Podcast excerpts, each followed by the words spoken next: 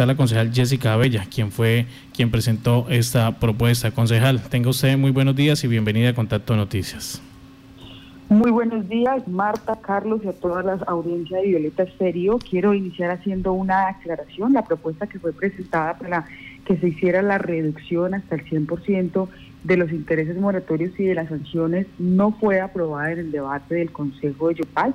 Infortunadamente la propuesta se presentó pero no contó con el aval de la Administración Municipal, teniendo en cuenta que los concejales no podemos presentar propuestas de orden tributario sin tener el visto bueno o el aval de la Administración. El proyecto que finalmente fue aprobado fue como venía tal cual por la Administración, donde se permite la condonación hasta el 80% de los intereses moratorios y de las sanciones de los impuestos como el predial unificado, el ICA y en las multas de tránsito. Bueno, permítame, eh, en principio entonces el, el municipio o la alcaldía de Yopal presentó al Consejo Municipal un proyecto que mm, permitía se redujera hasta el 80% de esos intereses de mora en los diferentes impuestos. ¿Eso fue lo que estudió el Consejo Municipal? Sí, señora, esa fue la propuesta que se recibió en el Consejo Municipal, teniendo en cuenta la Ley de Crecimiento Económico del año 2019, que estableció unos beneficios tributarios para que los municipios pudieran aterrizarlos y de esa forma vincular a los contribuyentes morosos para que empezaran los pagos de sus obligaciones tributarias.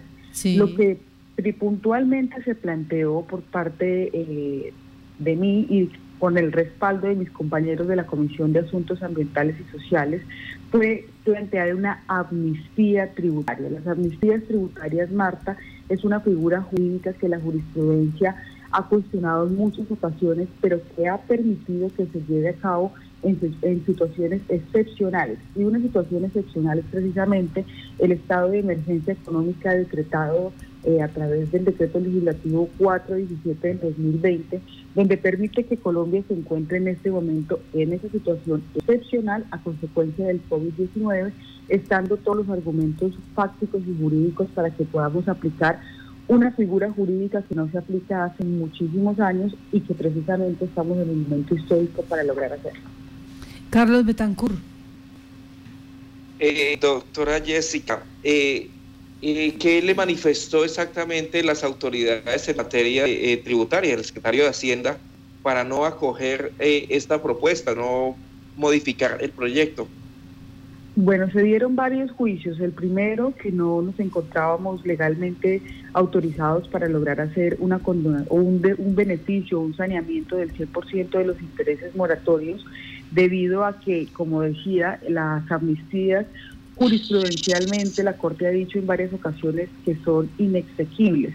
Sin embargo, también la misma Corte Constitucional ha dicho que en situaciones excepcionales se han podido plantear. De hecho, en el año de 1996 se dio el terremoto que se produjo en Armenia y en ese entonces se autorizó hacer este tipo de saneamientos fiscales hasta el 100%.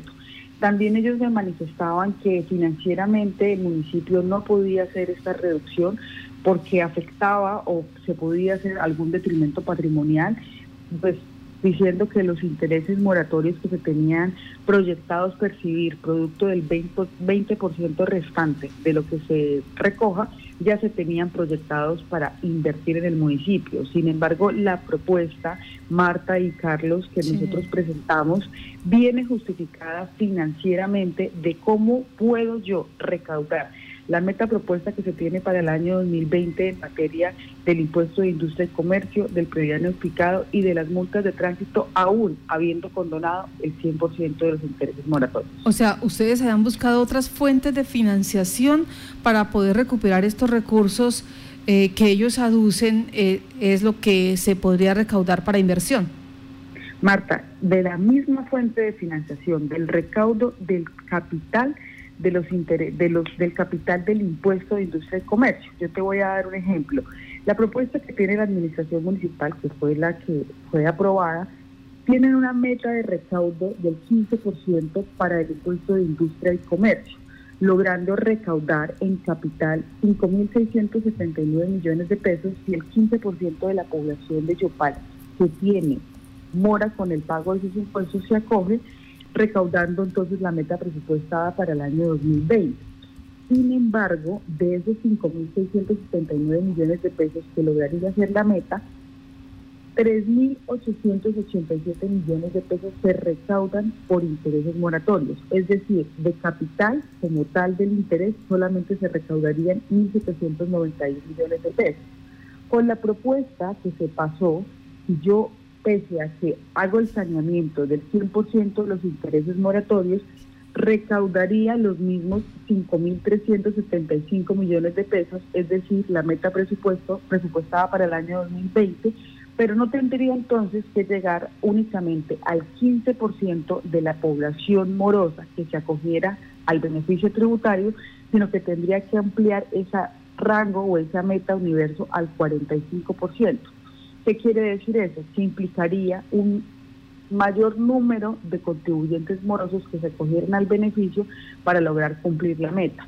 Y obviamente eso, Marta, requiere una corresponsabilidad. Que el ciudadano moroso que sabe que a hoy no se ha puesto al día con sus impuestos en materia tributaria de lo que corresponde al ICA, al predial, o que tiene una multa de tránsito, y a, adelantara o se fuera la administración para cogerse ese beneficio tributario y cumplir con la meta presupuestada para la vigencia del 2020 sin generar ningún detrimento patrimonial y habiendo hecho uso de un beneficio histórico del 100% de la reducción del 100% del interés moratorio y de las sanciones y actualizaciones que tenga hasta la fecha. Jessica, para claridad de los oyentes, esta amnistía tributaria que ustedes proponían no es de los recursos de capital, era de eh, los intereses de mora que tienen aquellos contribuyentes que no se ha puesto al día hasta el momento con el municipio. Exactamente, Marta, porque precisamente también ese fue uno de los argumentos si se estaba generando una inequidad o si se violaba el principio de igualdad frente al contribuyente que va al día. Y precisamente en las amnistías tributarias la Corte ha dicho que ese principio de igualdad no se viola siempre y cuando hayan condiciones que me equiparen a mí con el deudor que se encuentra al día. En este caso, si yo logro recaudar el total del capital del impuesto del ICA, del impuesto predial unificado y de las multas de tránsito, estaría equiparando a este moroso con el deudor, con el contribuyente que sí al día. Diferente sería si yo estuviera haciendo ese saneamiento fiscal sobre, lo, sobre el capital. Desde ese punto de vista sería totalmente ilegal y claro que sería que había una inequidad porque yo estaría entonces premiando al moroso por encima del que va al día. Para las personas que van al día con sus impuestos, Marta, hemos presentado ya hace ya mes y medio una propuesta unificada también con los compañeros de la Comisión de Asuntos Ambientales y Sociales para que entremos a analizar en el Consejo la modificación del Estatuto de Rentas frente a los impuestos de predial y frente al alumbrado público. Son dos impuestos que hemos venido nosotros analizando de manera significativa y hemos propuesto que se haga un análisis para ver si es posible realizar una reducción de las tarifas en estos impuestos y de esa forma generar un beneficio para toda la población de Yopal teniendo en cuenta las actuales circunstancias por el COVID-19 y también por los estudios financieros que se han hecho, que cuando se aprobó Marta el Estatuto de Rentas en el año 2012, pues el municipio de Yopal tenía una situación petrolera y una situación de bonanza completamente diferente a la que tiene actualmente Yopal y precisamente esas son las modificaciones que se tienen que acomodar a las situaciones reales del municipio. Carlos Betancourt. Doctora Jessica, ¿cómo entender el actuar de la, de la administración municipal? Por un lado, no le condonan el total de los intereses a los contribuyentes que están en mora, pero por el otro lado sí eh, le perdonan eh, o dejan de cobrar las estampillas a los contratistas. Bueno, pues evidentemente la actuación de la administración la hacen con muy buena fe de generar un beneficio tributario contribuyente moroso, porque independientemente de que no hubiéramos logrado el 100% del saneamiento fiscal en cuanto a los intereses moratorios, el 80% sigue siendo una herramienta muy importante a la cual yo invito a los contribuyentes morosos a que se acojan a este beneficio tributario. Yo entiendo que probablemente el argumento principal para no avalar esta propuesta es que le genera a la administración, sobre todo a la Secretaría de Hacienda, llegar a muchísimos más morosos que se acojan a este beneficio. ampliaríamos el rango, el universo de personas que tienen que acogerse y eso implica mayor trabajo para ellos. Si, hubiera, si se hubiera aprobado, no se tendría que recaudar el 15% en el caso del impuesto de industria y comercio, sino el 45%. En el caso del crear unificado, no se tendría que lograr llegar al 50% de esos morosos, sino al 65%. En el caso de las multas de tránsito, no tendrían que llegar al 3% de la población morosa, sino al 5%. O sea, implica una mayor eh, fuerza por parte de la administración de hacer esa campaña publicitaria, de lograr que ese deudor moroso llegue. Pero nosotros estábamos comprometidos a contribuir y pues seguimos comprometidos a hacer esa campaña, publicitarla, desde que los medios de comunicación se hubieran unido y la ciudadanía estaría muy consciente de que era tremendo papayazo tributario en el que por primera vez ustedes le iban a hacer ese saneamiento fiscal del 100% de los intereses moratorios. Y por supuesto que a quien no le gusta estar al día con sus obligaciones y evitarse un litigio entre lo contencioso administrativo con la administración, donde usted tenga entonces más adelante la posibilidad o más bien perjudicarse de perder algún bien por no estar al día con el pago de sus impuestos o de tener algún litigio con la administración que en este momento pues, a nadie le hace bien, ¿sí? a ningún ciudadano. Entonces yo sé que fue más por un tema del desgaste que le implica a la administración llegar a más ciudadanos que realmente por un argumento fiscal, tributario, eh, financiero o legal. Concejal, ¿cómo estamos de comunidad morosa? ¿Qué tanto, qué tan morosos somos los, los contribuyentes yopaleños? Es un porcentaje muy amplio del total de la cartera, por ejemplo, del impuesto del ICA, solamente en sanciones e intereses se debe más de 129 mil millones de pesos. En el impuesto predial se debe... Permítame, ¿sanciones e intereses? E intereses, sí señoras.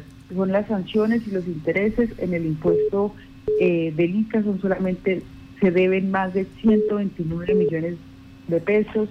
En el impuesto eh, de predial unificado se deben aproximadamente, si se logra la meta, por ejemplo, proyectada, mil más de mil millones de pesos y bueno, así con varios de los impuestos, o sea, entendemos que es una cartera morosa muy amplia, no solamente mora de hace un año, sino son impuestos que se deben inclusive desde vigencia del 2016, lo que implica entonces que sí hay un universo muy grande de morosos que en este momento pues tienen que aprovechar igual este beneficio tributario eh, presentado por la Administración y aprobado por el Consejo de Yopal, que se condonará en este caso o se alineará el 80% de los intereses moratorios. Yo invito a la población de Yopal Marte, quiero que ustedes también se unan como medio de comunicación a que hagamos esa divulgación de este proyecto una vez la Administración reglamente cada uno de los pasos que tiene que realizar este contribuyente moroso para realizar las conciliaciones en primera instancia quienes tengan litigios con la administración o por mutuo acuerdo quienes todavía no se encuentren en procesos contenciosos administrativos. Bueno, hubo un alivio tributario entonces hasta el 80%. Sin embargo, eh, este rango sigue siendo muy generoso. Por supuesto, por supuesto que sí, sigue siendo muy generoso. Hubiéramos querido que se aprobara la propuesta de hacer ese saneamiento sobre el 100%. Yo quiero finalizar con un ejemplo que he dado eh, tanto en la intervención del Consejo como en los medios de comunicación para que la población de Yopal pueda entender un poco más lo que hubiera representado de haber sido aprobada la propuesta. Si alguno de los oyentes que nos escucha debe tal vez el impuesto del ICA, desde el año 2016 yo tomé este ejemplo de uno parecido a un usuario que, que consultamos, esta persona debe desde el año 2016 hasta el año 2019 aproximadamente 7.130.000 pesos. Con el beneficio que da la administración ya no ya deja de pagar 7 millones y paga 4.626.000 pesos. Por supuesto que es una reducción significativa y muy importante para el bolsillo de este usuario moroso, pero si hubieran aprobado nuestra propuesta, no pagarían 7 millones 130 mil pesos, sino únicamente 4 millones de pesos. El pago, Marta, se debe hacer en un único pago para lograr más acceder a este beneficio. Por eso es que insistíamos en que el beneficio de saneamiento en cuanto a la mora fuera mayor, porque ese usuario que se va a acoger a este beneficio tributario tiene que en un único pago pagar la totalidad del, del impuesto, es decir, del capital que debe hasta el día de hoy y adicional a eso también debe ponerse al día con los impuestos que tiene para la vigencia del año 2020.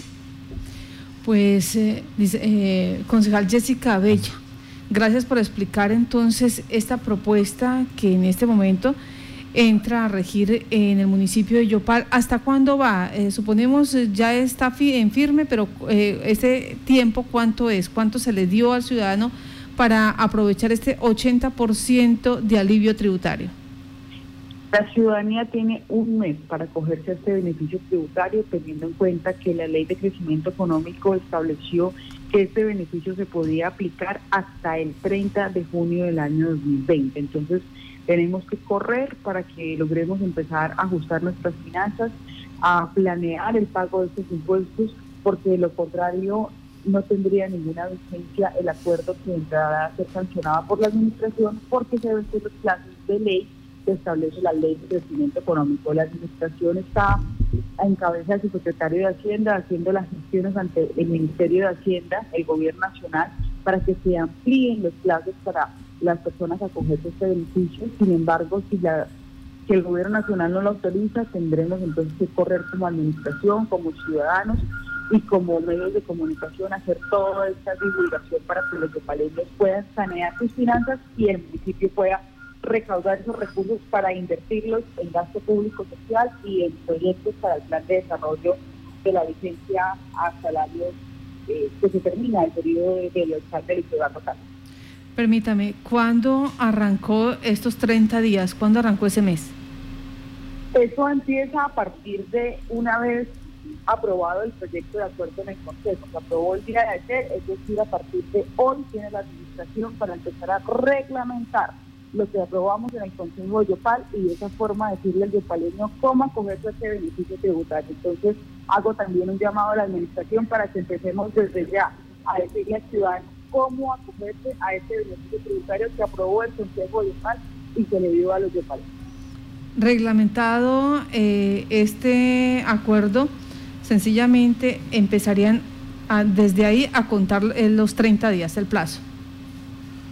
Sí, señora, la administración tiene muy presente que para que se acojan al beneficio tributario únicamente tenemos hasta el 30 de junio del año 2020 y posterior a eso la administración podrá, una vez recepcionado esa voluntad del deudor de querer acogerse a este beneficio tributario, ahí sí, para que se empiecen a generar los plazos del calendario tributario para acogerse, o sea, para empezar a pagar, sí, pero para reglamentar y para que el ciudadano se acerque a la administración a manifestar su voluntad de pago, generar ese acuerdo de pago es un Concejal Jessica Bella, muchas gracias por estar en Contacto Noticias. A usted, Marta, a Carlos, a toda la mesa de trabajo, Dios los bendiga y a la ciudadanía de Yopal. Un abrazo.